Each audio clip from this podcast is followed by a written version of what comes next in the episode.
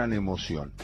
Y a nosotros nos gusta charlar con esos jugadores que han mejorado la historia del fútbol, que han aportado su evolución, su sabiduría. Y hacía rato que no hablaba con Tito Nega, con Daniel Germano Nega. Tito, un abrazo grandote, ¿cómo andamos? Hola Alejandro, una alegría enorme. La verdad que hace rato, antes hablábamos más seguido, bueno, por ahí esta pandemia nos ha alejado un poco, pero es un gusto, una alegría muy grande escucharte de nuevo, Alejandro. Tito, es, eh, Daniel Onega es una historia muy particular en el fútbol. En River, con sus goles, es el goleador que nunca te van a alcanzar, Tito, en la Copa Libertadores, porque se juegan menos partidos y porque tu infalibilidad para meter goles no va a ser igualada. Sos el goleador histórico de la Copa Libertadores y no sé cómo van a hacer para alcanzarte, porque esa marca tiene que ver con un tiempo de fútbol también y de tu pericia para meter goles. ¿La tuviste desde pibe, pibe? Bueno, la verdad que es una alegría todavía, a pesar de los años que han transcurrido, este, mantener el récord de, goleador en Copa Libertadores. Eh, es una alegría inmensa y realmente este, eh, no soy egoísta, pero me gustaría seguir manteniéndola un tiempo más, ¿no? Tito, ¿cuántos goles hiciste en esa Copa Libertadores del... Del 66 y 66 hice 17 goles, Alejandro, y además soy el jugador argentino que más goles tiene en Copa Libertadores, 31 goles, que bueno, por ahora no, no hay nadie que esté muy cerca, este, solamente Prato creo que está a 5 o 6 goles, pero bueno, ahora juegan Vélez y a lo mejor no juega tantas copas como cuando jugaba en River, ¿no? Es el noveno máximo goleador de, histórico de River con 117 goles. Esos títulos, Tito, ¿te siguen llenando de orgullo? ¿Le das bolilla? ¿No le das tanta bolilla? Contanos. No, por supuesto. Quizás ahora, a través del tiempo que transcurrió, le da un poquito más de importancia. A lo mejor cuando uno era más joven y y esas cosas no, no, aparte eh, todo no era todo tan mediático como hoy, que con la, con la tecnología este, la gente está muy más, un poco más al tanto de todas las cosas que pasaron en los años anteriores. Entonces, este, por supuesto que ahora valoro mucho más porque, digo, en ese momento parecía hasta normal, pero hoy realmente creo que, que fue algo importante, que 17 goles en una temporada es una cifra que ninguno hasta ahora no estuvieron ni cerca, ¿no? Y bueno, espero poder mantenerla, como te dije anteriormente, Alejandro, por mucho tiempo más, ¿no? Daniel Onega, hablando de su infancia, de su pericia para hacer goles, el fantasma, ¿cuándo te lo pusieron, Tito? Te lo pusieron por, por, por eh, creo que Muñoz, ¿no? Te puso el fantasma. José María, ese año 66, en un partido jugando acá en el Monumental con Universitario de Perú, eh, que esa noche tuve la suerte de convertir tres goles, pero en esa época no nos llevábamos la pelota cuando hacían los tres goles. Este, y en una jugada de un corner en contra, sale, rechaza la defensa de River, salimos de contragolpe, y Cubilla por la derecha llega al fondo, tira un centro, y yo desde el punto del penal, que había venido de defender el, el córner en contra, de cabeza este, puedo meter el gol. Y José María dice, entró como un fantasma, no lo vio nadie. Y a partir de ahí, este, vos sabés que Alejandro, que hoy todavía mucha gente que voy, yo siempre voy a ver a River, este, cuando juegan en Monumental, y mucha gente todavía no me dice por el nombre, me dice fantasma, ¿no? Y él siempre me lo recordaba, además, José María. Dice, mirá que a vos te, te dicen fantasma porque te lo puse yo esa noche con los peruanos. Y realmente todavía hay mucha gente que me llama eh, con el apodo y no con el nombre. Cuando te digo, eh, estoy hablando con Daniel Onega, el recuerdo de, de, las primeras imágenes que tenés de fútbol de la infancia, en las parejas, en esa población de Santa Fe, de, de, tu hermano Hermindo, eh, de, de, tus viejos, de los compañeros. ¿Viniste rápido para acá? los recuerdos de la infancia de fútbol que te aparecen ahora son más de, de, de, Buenos Aires que de las parejas. Contanos, Tito, dale. En las parejas todavía no había fútbol infantil. Yo cuando vine a Buenos Aires tenía 13 años y jugábamos baby fútbol. Teníamos un equipo eh, que se llamaba Púa Brava y este, representábamos al pueblo, en general, no a Sportivo, que era el club nuestro, y es el club nuestro, este, y jugábamos baby fútbol y ahí en la zona jugábamos contra otros pueblos y éramos medio imbatibles, teníamos muy buen equipo, pero no había fútbol infantil como hay hoy en Sportivo y en la Liga Cañadense que corresponde a, todos esos pueblos. Y yo vine a los 13 años, Hermindo ya estaba acá hacía dos años, Hermindo había venido a los 17 años este, a Buenos Aires, que lo había ido a buscar Renato Cesarini, precisamente fue a las parejas a verlo, y lo trajo inmediatamente, y bueno, a los 13 años, dos años luego de, de, estar acá, me trajo para probarme en River, para la novena división, que era la división más chica, tampoco había infantiles acá, y ahí me probó, fíjate quién me probó, Ernesto Lucchini y José ah. Ramos, dos, dos monstruos, Ernesto Lucchini, un gran maestro. Y bueno, y ahí quedé en River y empecé a jugar en novena división, ya en forma oficial, eh, torneo de AFA, y ahí, bueno, hice un poco las inferiores hasta tener la suerte de llegar a primera división. Es Daniel Onega que está contando la relación con su hermano Hermindo, extraordinario futbolista que murió muy joven, pero nosotros eh, tenemos el registro de que Daniel hizo todas las inferiores de River, acompañado por muchos jugadores que después jugaron o venían atrás o iban adelante, que después fueron célebres en River. ¿Nos podés contar un poco eso, los técnicos que tuviste? Mirá, nombraste a Duccini, a Ramos, ya nombraste a grandes formadores de la historia del fútbol.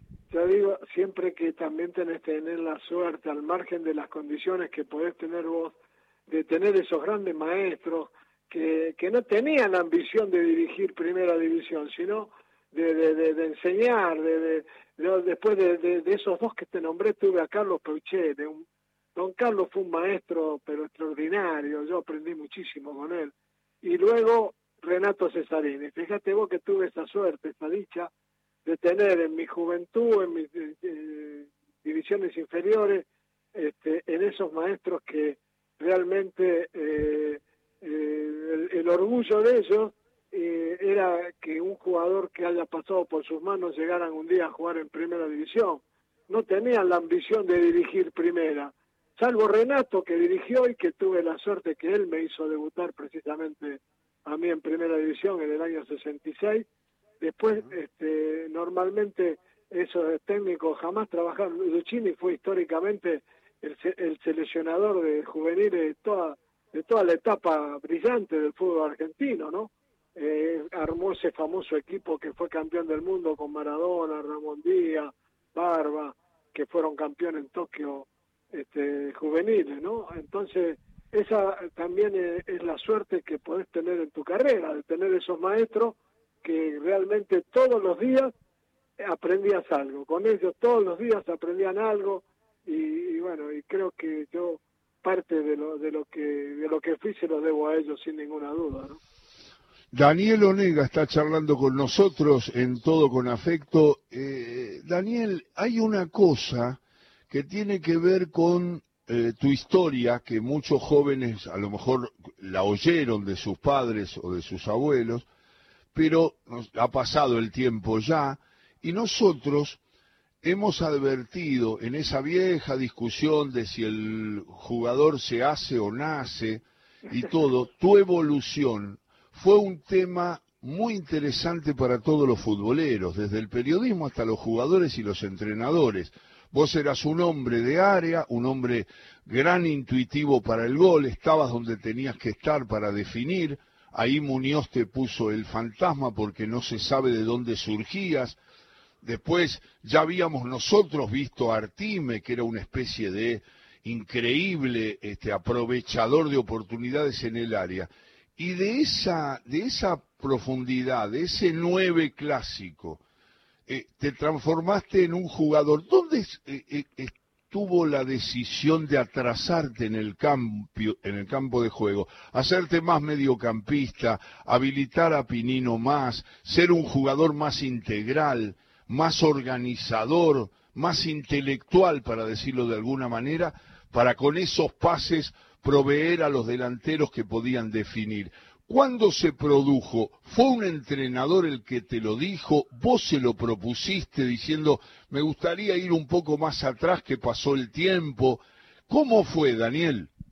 No, no, eh, sin ninguna duda, eh, la, gran virtud de, ver la posibilidad que yo podía cambiar de posición la tuvo Ángel Labruna, ¿no?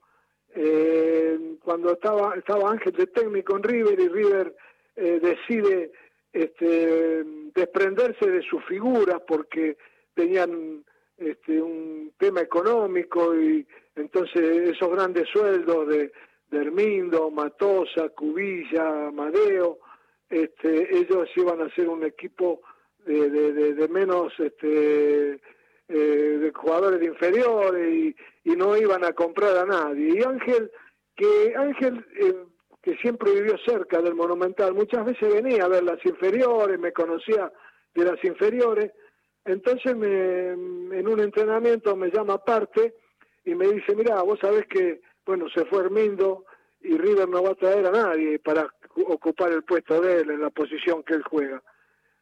Y entonces me, propone, dice, mira, yo creo que vos podés hacer esa función y te pregunto si vos te animás, dice, porque no, no quiero ponerte en un puesto donde vos no te sientas cómodo, ¿no? Y yo le digo, sí, Ángel, yo me animo, no, no tengo problema. Lo único que le pido es que si juego dos partidos mal no me saque.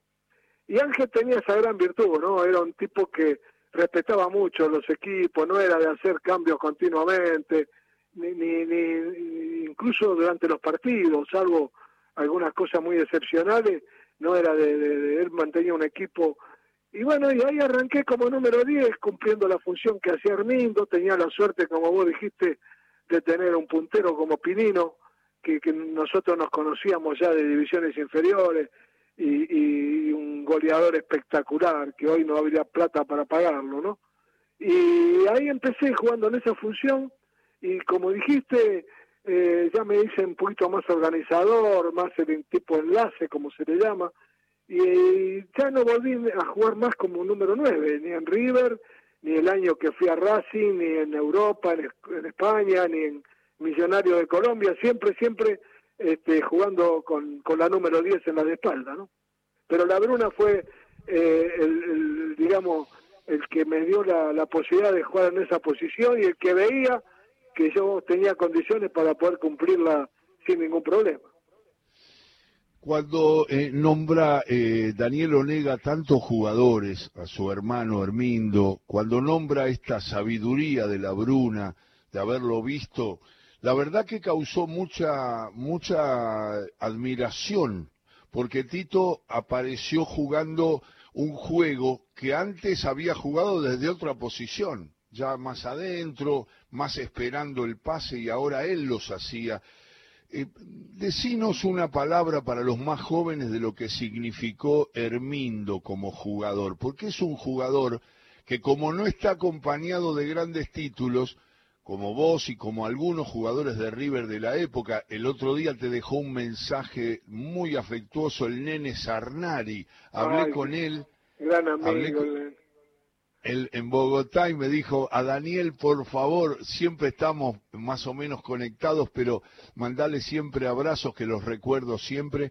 Háblanos un poquito, Daniel Onega, de Hermindo Onega. Vos sabés que a veces es difícil porque la gente puede pensar que como fue mi hermano uno lo alaba más de lo que realmente merecía, ¿no es cierto? Yo creo que Hermindo fue un jugador extraordinario, un jugador incluso Hermindo este, no siendo titular en River, porque era un jugador a veces discutido, era titular en la selección argentina. Este, y realmente este, fue admirado y por, por, por, no solo por sus compañeros, sino por los adversarios, ¿no es cierto? Eh, gente como Ratín, que fue quizás uno de los rivales más este, conocidos, digamos, y que le tocaba hasta marcarlo a Armindo en los partidos River y Boca. Siempre decía, incluso te digo más, en una oportunidad vino a hablar con, con Hermindo a pedido de Armando para, para ver la posibilidad de, que Boca este, pudiera comprarlo, pero eh, no, no Boca directamente, sino que él fuera a pedir el pase, cuánto valía, él, daba él, él ponía el dinero, como hizo un poco con el Beto Menéndez, que fue un año huracán, para no ir directamente a Boca y, al otro año, pero el dinero lo había puesto Boca para que fuera huracán. Pero bueno, nosotros, la familia nuestra, ya de, toda la vida, en las parejas de pibes, éramos hinchas de River y, y en ese momento, cuando Armindo vino a casa y comentó eso, mi papá le dijo, no, jamás. Respetando a Boca, porque uno sabe lo importante que es Boca y, y lo que necesita River a Boca y Boca a River, le dijo, no, Armindo, a Boca no, decirle, agradecer a Ratín, que le agradezca a Armando, pero este, en Boca no, no me gustaría que juegues en Boca después de todo lo que, que, hizo River por vos, que te fue a buscar a las parejas cuando tenías 15 años y, y realmente me parece que no, no, es lo correcto. Así que esa un poco fue la historia, ¿no es cierto? Pero Armando fue un jugador admirado por todos, porque realmente fue prácticamente toda su carrera fue jugador de selección nacional, un jugador con un físico privilegiado. Eh, si tenía algún déficit podía ser el cabezazo, Armindo no era un gran cabeceador, pero después tenía todas las condiciones, habilidad, técnica, eh, velocidad, con, con pelota, este, eh, creo que todos los números nueve que, que tuvimos la suerte de jugar al lado de él, tuvimos la posibilidad de hacer goles gracias a muchos pases, esos pases milimétricos y entre líneas que sabía poner él, este, hizo goleador a muchos números nueve, ¿no? Daniel Germano Nega estaba hablando de su hermano Hermindo, de su capacidad. En eso lo superaste, eh, Daniel, porque eras muy buen cabeceador y Hermindo no era tan buen cabeceador, ¿no? No, Hermindo, no, eh, yo por eso te decía, quizás el gran déficit de él no era el cabezazo. Sí, yo, a pesar de que no era de esos nueve grandotes de área, este, eh, hice muchos goles de cabeza porque por ahí me sabía anticipar a la jugada, todas esas cosas que uno aprende de todos esos maestros que tuvimos. Aparte, eh, en esa época trabajamos mucho, que hoy no se, no se usa mucho en divisiones inferiores. Este, teníamos como los goleadores tienen el puchi en Valencia, nosotros teníamos una pelota donde teníamos que saltar a cabecear y, y tanto con de distintos perfiles como eh, de frente y bueno, esas cosas se van mejorando. Mejorábamos en el salto y mejorábamos en el, en el cabezazo también. Yo tuve la suerte, sí, de hacer muchos goles de cabeza. En la charla futbolera con Daniel Onega en la tarde de Radio Nacional aparecen los nombres de los compañeros y en esa época que jugaba Daniel, antes y después, acompañándolo también, había un jugador en River que tenía una especie de eh, especialización en el salto, en la coordinación del salto y en el cabezazo, que era el loco Laliana, Juan ah. Carlos Laliana. ¿Lo, podés mencionar y contar eso? ¿No tenía un salto increíble? Sí, Juan Carlos era un cabeceador extraordinario, que era una de las mejores virtudes que tenía. Además, eh, esa es una cosa ya natural de cada uno. Él se elevaba y parecía que se suspendía en el aire. Este, eh, saltaba muy bien, cabeceaba muy bien, este, y además este, también había, en esa época se marcaba muy bien porque había grandes defensores, pero no se agarraba tanto como se agarran hoy en los tiros libres, en los corres, entonces quizás había un poquito más de posibilidad, pero también enfrente había grandes jugadores, grandes defensores, grandes cabeceadores, pero Juan Carlos fue de los de esos que, que era un, casi un especialista en eso, ¿no? De los mejores que yo vi este, en el salto, sin ninguna duda, fue él. Es la voz de Daniel Onega. Daniel, el fútbol que te llevó por tantos lugares, por Colombia, por te llevó a un lugar y vos sos un tipo que observás mucho y alguna vez me lo contaste y me gustaría que lo refirieras, es que te encontraste con un jugador mitológico de Brasil, con Babá, que era tu entrenador en el Córdoba de España.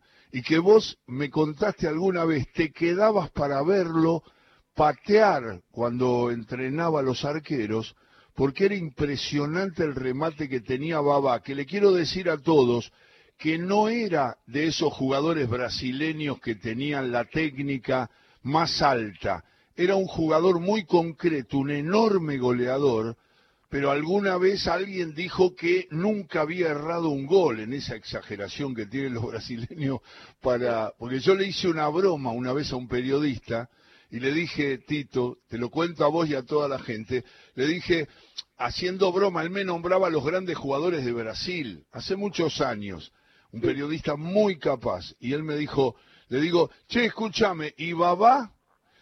Y la intención mía era decir, este no era no era eh, Didi, no era Pelé, no era Garrincha, eh, Jair, Jairzinho, Gerson, eh, Rivelino.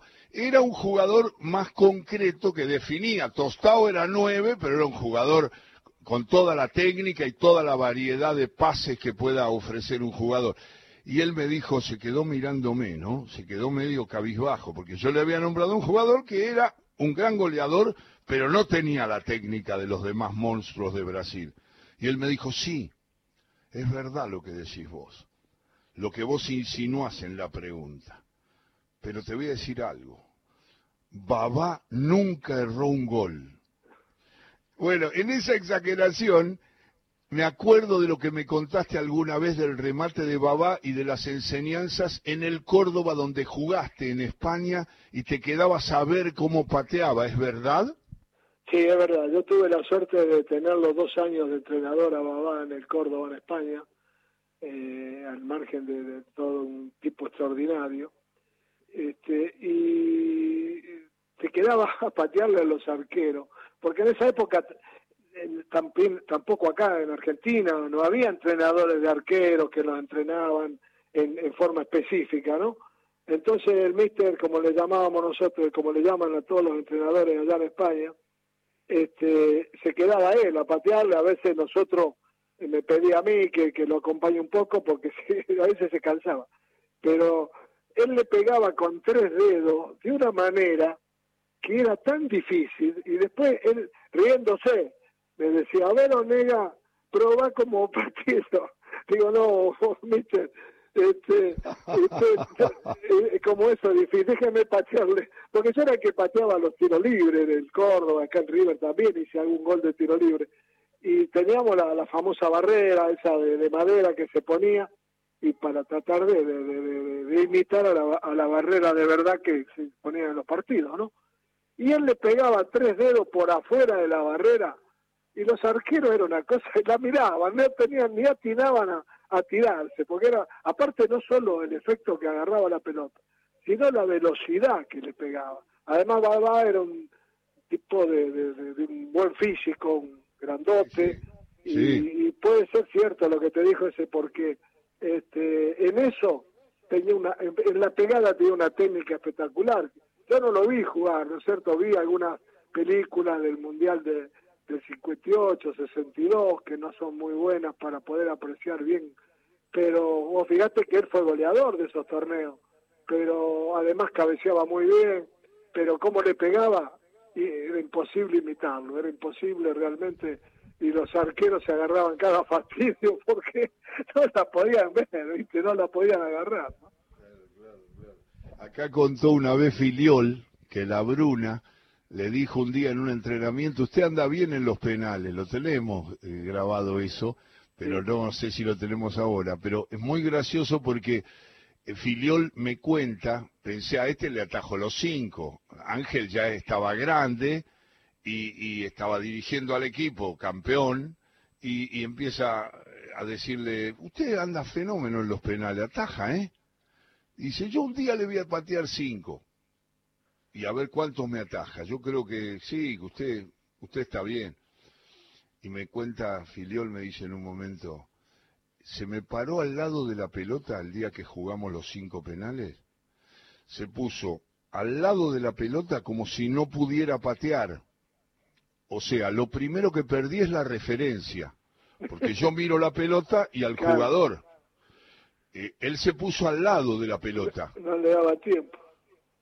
Claro, entonces miraba de los dos lados. En eso hace tac, yo me voy al otro lado y me mete el gol. Digo, bueno, está bien, pero el próximo se lo atajo, le atajo dos, tres. Arranca otra vez y le mete el del zurdazo. Y otra vez se le pone al lado de la pelota y él va. Bueno, me dijo con mucha bronca y mucha ternura Filiol esa tarde, me dijo, me, me metió los cinco, pero no solamente me hizo los cinco goles, sino que fui al lado opuesto de donde la tiró. Nunca pude ni siquiera estar cerca de donde me tiraba.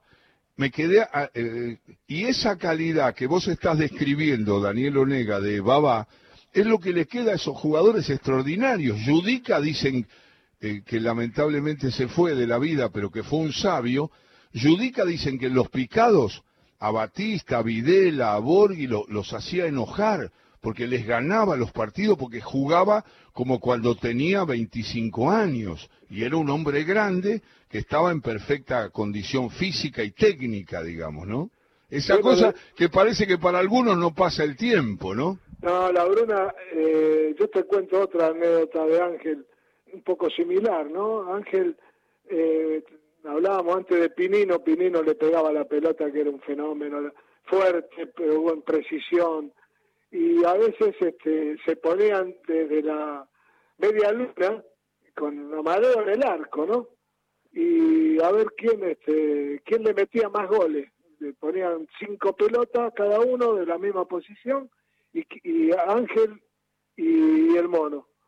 Y bueno, no, no, hubo, no hubo una oportunidad que eh, más le pudo ganar. Le ganó siempre eh, Ángel. Y encima le nosotros le, lo empujábamos, le decíamos, bueno, pero vamos a jugar, vamos a poner plata de afuera, a ver.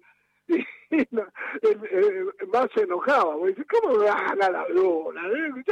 Y además estaba Amadeo en el arco que, queriendo atajarla, ¿eh? no es que Amadeo se dejaba meter los goles, no, no, Amadeo trataba de atajar. Pero le ganaba siempre Ángel, Ángel, yo no lo vi jugar a Ángel, que, pero dicen que fue un fenómeno, aparte un goleador el tipo uno de los que más goles hizo en la historia de River. Tito Hermindo. Claro, Tito Hermindo lo reemplaza a la Bruna. Es un poco la continuidad de, de, la ubicación del 10 en River, aunque la Bruna jugaba más adentro que tu hermano. Porque la Bruna jugaba en la época que los 10 eran 9. Era San Filipo jugaba con el 10, ¿no? Y, y de la máquina era goleador. Claro, él era nueve porque Pedernera se tiraba atrás, según cuenta eh, Barullo Peuchele y todo Cesarini, todos los, tipos, era que organizaba Pedernera con el Charro Moreno a la derecha, mira vos qué nenes, y, y, después lustó con, con la Bruna, pero la Bruna iba de punta, acordate que en tu época San Filipo jugaba de, de, punta, Y, y, con el 10. Eh, eh, San Filipo tenía siempre el 10 en la espalda. Pero era un, delantero, sí, sí, sí. no, bueno, la Bruna, la Bruna este, eh, si dicen de los que vieron, yo no lo, tuve la suerte de ver la máquina, y era el más flojo, digo, ¿cómo habrán sido los otros? Porque este era un fenómeno. Ah, sí. ¿Cómo habrán sido los otros para que digan eso, no? Pero Ángel, este, ya te digo, también en esa época no había entrenado de arquero, entrenaba a los arqueros él, y a veces con alguno de nosotros, pero este, con nada más le, se ponían a pagarle a, Amadeo desde la media luna y le ganaba siempre, le ganaba siempre. este, fue un fenómeno, aparte también un, un ganador como entrenador, un tipo que, que, que realmente, aparte, un, hincha de River más fanático que cualquier hincha de River, ¿no? Un tipo que, que sentía realmente los colores de esos que, que toda, toda su carrera la hizo en el club, además, ¿no? Claro, estaba pensando justamente en esos jugadores organizando, como vos, calculando el pase para Pinino más y habilitar entre líneas. Recién mencionaste esas palabras de los pases entre líneas y, y creo que tenés una admiración particular por Bocini. Sí, sí, Bocini, digo, yo siempre digo, qué lástima que no me tocó ser nueve con Bochini. Bochini hizo goleador a todos los números nueve que, que, que jugaron en Independiente, algunos que vinieron del exterior, y el Bocha era un crack, tenía una calculadora en la, cabeza, ¿no? Y, y daba un montón de ventaja, porque físicamente no era un privilegiado, no cabeceaba, no era veloz, pero yo vi pocas veces este, algún defensor o algún volante rival que haya llegado a pegarle patada. Él pegaba esos saltitos que andaba por el aire y, y realmente fue un crack, un fenómeno, un fenómeno que eh, de esos que, bueno, eh, y por eso creo que en Independiente lo adoran tanto, ¿no? Los hinchas que tuvieron la suerte de verlo jugar, el Bocha para mí fue un jugador extraordinario, ¿no? Yo digo siempre que como número nueve mi, mi, mi, mi ídolo era Norberto Menéndez. Eso lo veía de pibe cuando él estaba en River todavía, que no jugaba en las inferiores, y el Beto fue un crack para mí, uno, un crack a imitar, difícil, porque tenía unas condiciones tremendas, y el Bocha fue otro, el Bocha fue un jugador extraordinario, un tipo que este, realmente uno lo veía, salía a la cancha y decía, escúchame, este, y después te pintaba la cara. Aparte, tengo una anécdota con él. El Bocha debuta con nosotros en la cancha de River. Ajá. Y, entra, no entra jugando, entra eh, después de un cambio. En la primera jugada que entra, no lo salgo medio a marcar en la mitad de la cancha y me mete un caño. ¿Viste? Pero un atrevido, porque recién, recién debutaba en primera. Y digo, pero mocoso de mierda, te voy a matar, ¿viste? Porque, y, pero él no te lo hacía para, para cargarte ni subestimarte, era, era, era su, su, su fútbol, ¿no es cierto? Bueno, ahí no lo conocía todavía, un coloradito eh, que entraba ahí, una cosita chiquita, qué sé yo, en la primera jugada yo salgo a marcarlo en la mitad de la cancha, pa, y me mete un caño. Y no quería matar, ¿viste? Pero realmente era su fútbol, era su estilo, era un genio, un genio. El Bocha pasaba la pelota, no sé, por a veces por lugares que era imposible y creo que, bueno, ya vuelvo a reiterar, hizo goleador a todos los nueve que han jugado en Independiente en, en toda su época, ¿no?